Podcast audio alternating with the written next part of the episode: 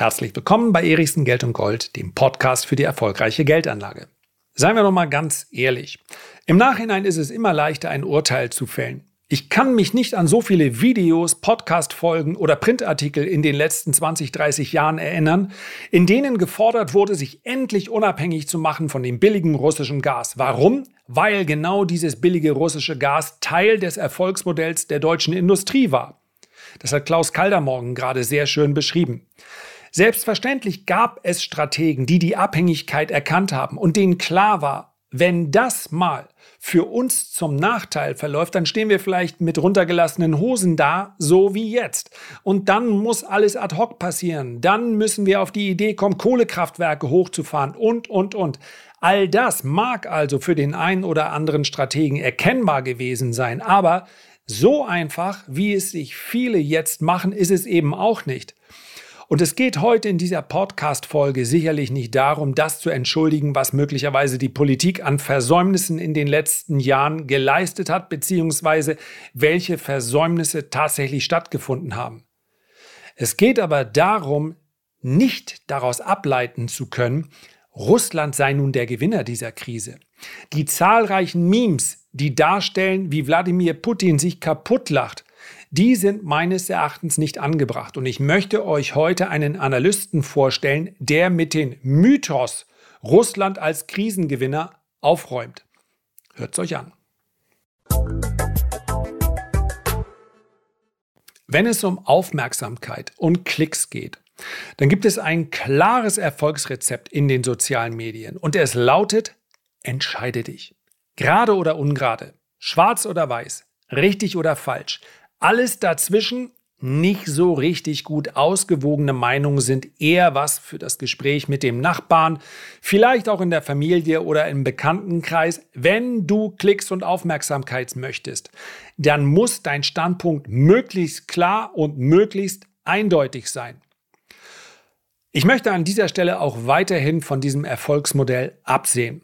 Vielleicht, das könnte ein Kritiker jetzt formulieren, hängt es auch damit zusammen, dass ich ja in diesem Podcast mich sehr über Klicks freue. Ich freue mich über Abonnenten und ich freue mich wirklich wahnsinnig über das nette, gute, herzliche Feedback, sei es in Form von Kommentaren oder wenn mich mal eins per Mail erreicht. Aber am Ende des Tages verdiene ich mit diesem Podcast durch die Klicks keinen einzigen Cent. Einfach deshalb, weil es für Klicks im Podcast nichts gibt. Man kann natürlich Affiliate-Links machen oder wenn ihr Baywatch Berlin hört oder Fest und Flauschig, ja, dann kommt immer dieser Werbeteil. Damit kann man natürlich Geld verdienen. Das, da, ich, da ich das nicht mache, bin ich also auch nicht auf besonders viele Klicks angewiesen. Aber nochmal bitte nicht weglaufen. Ich bedanke mich ganz herzlich für diejenigen, die hier sehr, sehr regelmäßig mit dabei sind. Warum diese Einleitung? Weil ich insofern natürlich ein bisschen Verständnis habe dass sehr häufig konträre Standpunkte gerade in den sozialen Medien gerne formuliert werden. Wenn ich also ein Video veröffentliche, dann möchte ich auch, dass sich das möglichst viele ansehen. Und was muss ich im Moment machen, um viele Klicks zu bekommen? Ich muss möglichst hart mit der deutschen Politik ins Gericht gehen. Das betrifft gerade auch die Energiekrise. Da geht es jedem irgendwie an den Kragen. Und insofern kann ich das verstehen. Die Emotionen regen sich. Und ich möchte mit der heutigen Podcast-Folge nicht mal ansatzweise den Eindruck erwecken, ich würde jetzt in irgendeiner Art und Weise die deutsche Politik hier verteidigen. Das muss sie dann schon selber machen und meines Erachtens gibt es auch genügend Anzeichen dafür, dass sie eben nicht versteht, was das Volk möchte und damit wir das mal auch gleich geklärt haben, die Energiewende grundsätzlich halte ich in Form einer strategischen Ausrichtung für richtig. Sie ist aber in Brüssel und in Berlin entschieden worden, praktisch am Willen des Volkes vorbei. Da aber alle Parteien mehr oder weniger in die gleiche Richtung marschieren, macht sich das dann in der Wahlurne nicht so richtig bemerkbar, dass diejenigen, die dann gerade handeln, mehr kritisiert werden als andere, das ist auch klar. Die Energiewende hat aber jetzt ja nicht mit dieser rot-grünen Regierung begonnen, sondern schon lange vorher und sie ist handwerklich bisher nicht gut umgesetzt. Ich könnte zig Beispiele dafür nennen. Ich habe hier gerade mit einem Professor ja, der örtlichen Uni gesprochen, der gesagt hat, mach das möglichst schnell. Wenn du ein Elektroauto hast, ja, deine Ladestation, irgendwann werden die Stadtwerke sagen, das geht nicht. So viele können hier gar nicht ans Netz, dafür ist es nicht ausgebaut.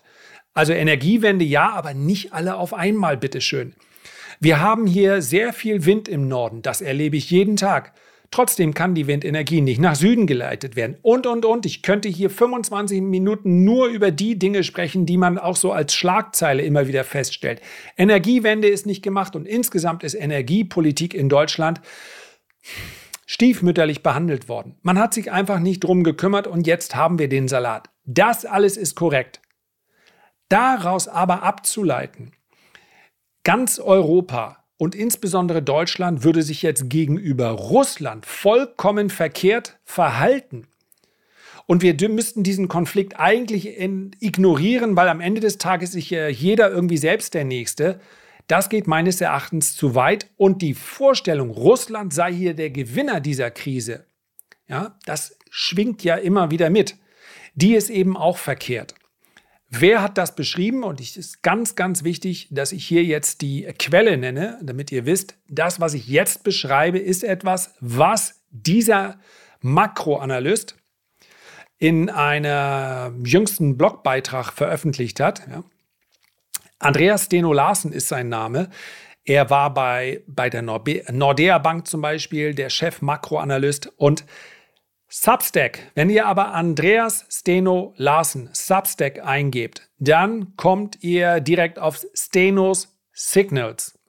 Und dort findet ihr diese Artikel und es gibt einige Artikel und die meisten sind lesenswert. Es geht um das deutsche Energieproblem. Es geht, wer übrigens denkt, das hört sich irgendwie skandinavisch an, vollkommen richtig. Es geht um die eine drohende Rezession. Es geht um den Elektrizitätsmarkt. Er ist ein absoluter Spezialist, wenn es um solche Themen geht, gerade um Makrothemen und ist sehr, sehr tief eingestiegen. Und dieser Blogbeitrag, über den ich jetzt spreche, ist vom 8. September, ist reichlich kommentiert worden, natürlich auch. Und er steigt in diesem Artikel, es geht hier nicht nur um, um Mythen rund um Russland, es geht darum, wenn ihr zum Beispiel wissen wollt, warum sind die Elektrizitätspreise so in die Decke gegangen. Wir wissen mittlerweile ja warum, ja, weil wir kräftig eingekauft haben. Dann gab es die verbale ähm, Intervention der EU-Kommission. Der Preis ist wieder massiv runtergekommen, 30, 40 Prozent. Äh, es geht darum, war, wie funktioniert eigentlich der Markt für Elektrizität? Es geht in diesem Artikel darum, wie viel Gas fließt eigentlich derzeit durch die Pipelines und wo kommt es her. Es geht um Szenarien für den nächsten Winter in Deutschland, wie sich also der Gaspreis entwickeln könnte und, und, und. Es geht um Abhängigkeit von Russland. Es geht aber eben auch, und das ist der Artikel, den ich euch, beziehungsweise dem, äh, der, der Absatz, den ich gerne hier für euch einmal übersetzen möchte, denn, das muss ich auch dazu sagen, er schreibt auf Englisch. Es geht darum, dass hier Missinformation, ich habe es im Video, Tradermacher-Video, heute Abend werde ich es gesagt haben. es kommt ja erst heute Abend. Ja. Es geht darum, in diesem äh, Video auf dem Tradermacher-Kanal, dass die Energierechnung explodiert. Das beschreibt eine Studie von Goldman Sachs. Wir wissen es mittlerweile auch selber, dass es so kommen wird. Es geht aber auch um Aktien, mit denen man sich davor schützen kann, zumindest mal indirekt, weil sie von hohen Energiepreisen profitieren. So. Und dort spreche ich über diese, über den Podcast, den ihr jetzt vorher schon hört. Und darüber, dass diese Missinformationen ja auch dazu führen können, dass einer ein völlig verkehrtes Bild bekommt. Dass also Russland sich vielleicht sogar absichtlich in diese Lage manövriert hat, weil es dadurch zu einem großen Krisengewinner wird. Und vielleicht kommt sogar der ein oder andere auf die Idee, ah, sei es nun über einen ausländischen Broker oder sei es über einen Fonds, russische Aktien muss ich kaufen. Die russische Wirtschaft wird hier blühen und durch die Decke gehen.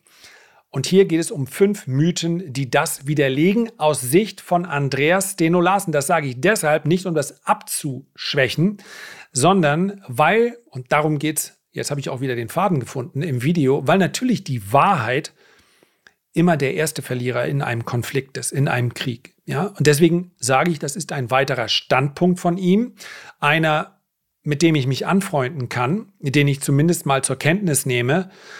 Ich bin mir aber durchaus sicher, es gibt auch andere Standpunkte. Ich stelle ihn euch mal vor. Einer ein Mythos lautet zum Beispiel, Russland könnte ganz einfach sein Gas derzeit an Indien und China verkaufen. Dazu stellt Larson fest, jetzt fällt mir gerade auf, es könnte ja auch die Namensvetterschaft sein. Nein, die ist es nicht. Die hat nichts damit zu tun.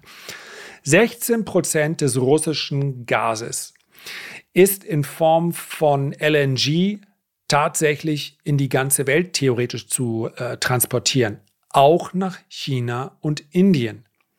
Der Rest fließt durch Pipelines. Und es hat zwölf Jahre gedauert, eine Pipeline von Sibirien nach China zu bauen.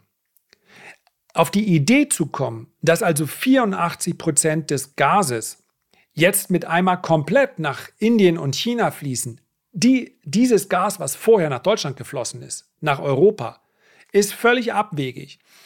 Gerade deshalb, weil Russland ja auch zum Teil, zumindest von der Hälfte der Welt, Opfer von Sanktionen ist. Dass sie also eine Pipeline, ihr wisst, wie lange Nord Stream 2 gedauert hat, einfach mal eben schnell nach Indien bauen oder nach China. Und es gibt auch ganz sicher keine Pipeline, ja, wer sich mit Geschichte etwas beschäftigt, kann sich das denken, zwischen China und Indien. Die werden sich nicht untereinander mit Gas beliefern. Das heißt also, vielleicht, wenn Sie sich jetzt richtig viel Mühe geben, dann dauert es vielleicht nur fünf oder sieben Jahre. Aber ganz sicherlich steht diese Pipeline noch nicht. Wie Herr Larsson hier schreibt, ähm, bevor das passiert, werden wir wahrscheinlich alle Fusionspower benutzen. Nostrovia, Mr. Putin. Also er hat auch immer, naja, eine gewisse Ironie oder Zynismus ist mit dabei. Aber die Vorstellung, all das, was hier an Verlusten gerade entsteht, wird dadurch aufgefangen, dass äh, Russland sein Gas woanders hin verkauft, die ist einfach abwegig. Der zweite Punkt, den habe ich unglaublich häufig gelesen. Schaut euch doch den russischen Rubel an. Der ist so stark gegenüber dem Euro und dem Dollar. Also muss Putin doch letztlich der Gewinner dieses äh, Krieges sein. Dabei ist die Lösung recht einfach. Er liegt in den russischen Importen. Ja, wenn Russland importiert, was machen sie dann? Sie nehmen Rubel und Sie verkaufen diese Rubel, tauschen sie um in Euro oder Dollar, je nachdem, wo der Export bzw. für Sie der Import herkommt. Das fällt weg. Es gibt kaum noch Importe russischerseits aus Europa und aus den USA aufgrund der Sanktionen. Das heißt also, der Rubel muss auch nicht mehr umgetauscht werden. Und deswegen ist der Rubel so stark. Dritter Mythos.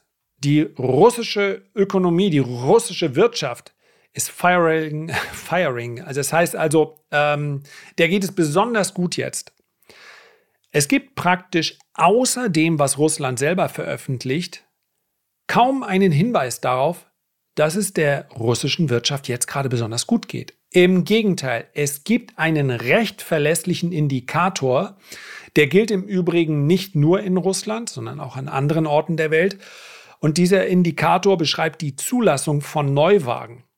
Und natürlich könnten theoretisch Neuwagen, die äh, von Russland produziert werden, gibt es noch Lada? Ich glaube ja. Ja, die könnten natürlich zugelassen werden.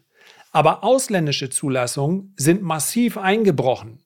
Das liegt natürlich zum Teil auch daran, dass keine Ware mehr geliefert wurde. Das liegt aber auch daran, dass viele Russen derzeit von übermäßigem Konsum absehen wenn sie denn vorher in der Lage dazu waren. Das heißt also, es gibt von außen betrachtet, inwieweit chinesische, russische und es gibt da noch ein paar Staaten, inwieweit man diesen Wirtschaftsdaten vertrauen kann, das lasse ich jetzt mal offen. Aber es gibt noch mehrere Indikatoren, mit denen man das von außen ganz gut messen kann. Und die sprechen alle nicht dafür, dass es der russischen Wirtschaft jetzt gerade besonders gut geht. Vierter Mythos, und das ist sicherlich einer, der belastend ist und den man auch gar nicht schönreden kann. German gas flows will go to zero. Das heißt also, es fließt gar kein Gas mehr nach Deutschland. Und äh, Larsson zeigt hier in einem weiteren Artikel nochmal separat, dass wir vermutlich auf den Stand von 2015 zurückfallen. Das ist nicht gut. Das heißt, die Lage ist wirklich schlecht und man sieht natürlich auch, wie viel Geld in die Hand genommen wurde, um jetzt die Gasspeicher voll zu machen. Jetzt sind sie übrigens mit über 85 Prozent relativ voll. Dass wir also in den nächsten Monaten kein Gas mehr haben, ist abwegig.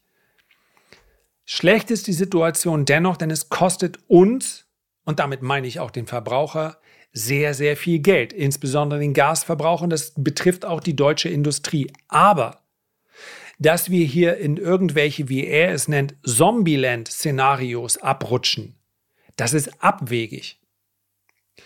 Und der fünfte Punkt, Russland kann sein Gas resell gas to Europe via China.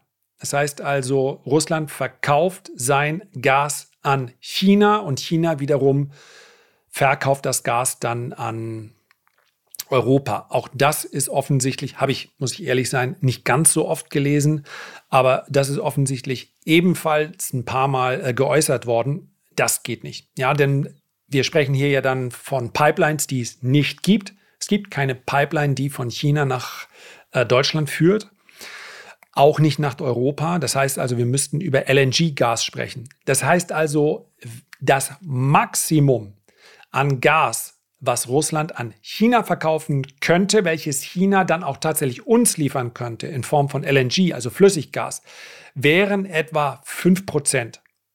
Und das ist natürlich schlicht und einfach eine äh, sehr viel niedrigere Menge als die Menge, die jetzt wegfällt ähm, durch die äh, Sanktionen gegenüber Russland. Beziehungsweise, das muss man ja auch sagen, ein Großteil des russischen Gases fließt ja deshalb nicht, weil Russland dieses Gas derzeit nicht liefern möchte. Und ganz zum Schluss möchte ich auch noch festhalten, sein Fazit, um dem hier gerecht zu äh, werden. Er sagt, die Situation in Europa sieht natürlich derzeit jeden Tag immer kritischer aus. Das heißt, der Pessimismus ist angebracht. Und wenn wir darüber sprechen, dass Goldman Sachs in seiner Studie 500 bis 600 Euro Energiekosten für den durchschnittlichen Haushalt in Deutschland pro Monat vorsieht, und wenn Goldman Sachs darüber spricht, spricht, dass die Energiekrise schlimmer als das werden könnte, was wir in den 70er Jahren erlebt, erlebt haben, Stichwort autofreier Sonntag, dann ist das natürlich überhaupt kein Grund für Jubelstürme und schon gar nicht für Optimismus. Aber dass Russland hier als Gewinner aus der Situation rausgeht, das hält Larsson für sehr unwahrscheinlich. Vielmehr rechnet er mit dem Einbruch des Bruttoinlandsprodukts um 10 Prozent oder mehr. Und das ist natürlich etwas anderes als Gewinnen. Das mag Wladimir Putin persönlich anders sehen. Inwieweit der Druck der russischen Bürger auf Wladimir Putin dann eine Wirkung hat, das vermag ich nicht zu beurteilen. Aber die Memes, die den Eindruck erwecken, ganz Russland sei gerade in Jubelstürmung, vielleicht ein bisschen übertrieben, die sind sicherlich unangebracht. Und nochmal der Hinweis, Andreas, wie heißt der Mann? Andreas Steno Larsen. Wer Lust hat, schaut sich das an. Man kann sich hier eintragen. Ich habe keinerlei Kooperation mit ihm. Er weiß nicht mal, dass ich ihn hier empfehle. Ich würde es so machen wie mit meinem Report auch lest euch zwei, drei Ausgaben. Ja, ist ja absolut kostenlos und mh, mm, ich glaube, es kommt dann auch keine, kein Hinweis auf kostenpflichtige Signale. Ähm, und wenn euch das gefällt, was ihr da lest, dann bezieht ihr es einfach weiter. Wenn nicht, dann wird es gnadenlos ausgesiebt. So, das war's für heute. Herzlichen Dank für deine Aufmerksamkeit. Ich hoffe, wir hören uns beim nächsten Mal gesund und munter wieder. Bis dahin alles Gute, dein Lars.